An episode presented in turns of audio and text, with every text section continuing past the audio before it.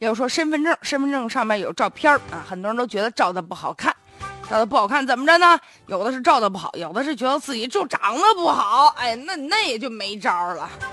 长得不好怎么办？去整容吧。我身边现在真有一些姑娘可敢对自己下手了，就去整形。现在不讲究啥微整形嘛，啊，什么打个针儿啦，啊，什么纹个绣了，就把自己就捯饬的挺好看。但是呢，这里面也暗藏着一些问题啊。为了进一步的规范医疗美容技术的服务，加强医疗美容质量的管理，从四月十号到六月十号，山东呢将开展为期两个月的医疗美容服务专项整治工作。像这一次啊，这山东的力度还是挺大的，就尤其整顿的这个内容包括什么呢？像这个美容科目啊，还有呢，这行业准入的许可呀，从业人员呢，还有就是那个美容的材料，有的人垫鼻子，你知道给你鼻子里面垫的什么东西？还有的隆胸的，那里面这材料要是不好的话，你这个完了毁了。其实现在不仅是在这个山东啊，全国各地这个美容市场啊，相对都比较乱呐，确实到了不整治不行的地步了。这不，每年说这个整容导致的毁容啊，这投诉多达两万多起。不有个数字吗？说的挺吓人的，说是近十年有二十多万张脸被毁了。你看，还不如不整了。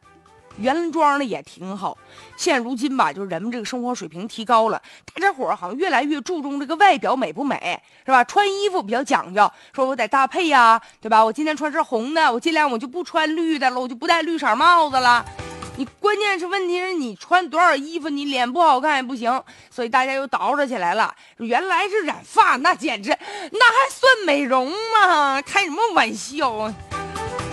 你是呗，那除了这个，现在就就我知道的那项目，那五花八门呐，什么割双眼皮儿啊，那就是割完双眼皮儿都觉得眼睛小啊，什么开个眼角，那这眼睛弄的啊，就一瞪瞪，跟那大牛眼睛似的，才高兴呢。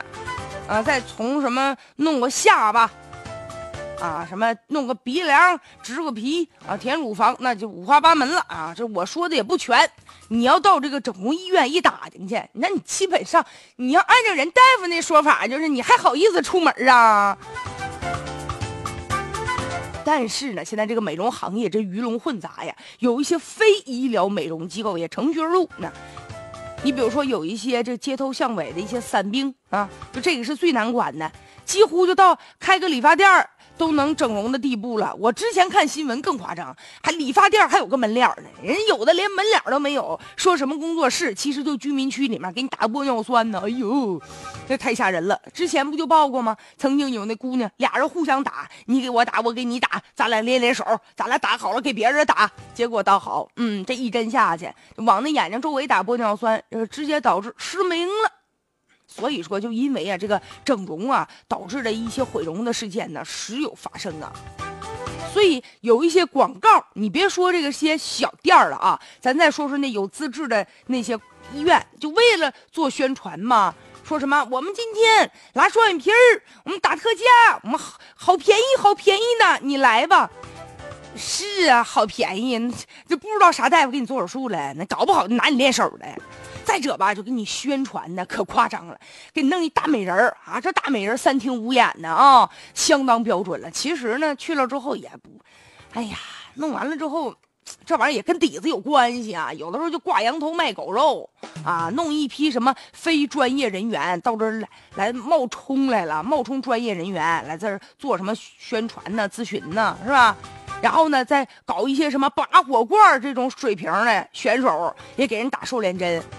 那你要知道，这个美容行业呀，我感觉那得是相当专业的行业了啊！每一刀、每一针，那都关乎着自己形象，是一辈子的大事儿啊！所以现在面对着这种投诉率啊不断上升啊，什么非卫生技术人员的这种乱象，往往呢非法美容机构都躲在这个角落里，就给监管带来很大的困难了啊！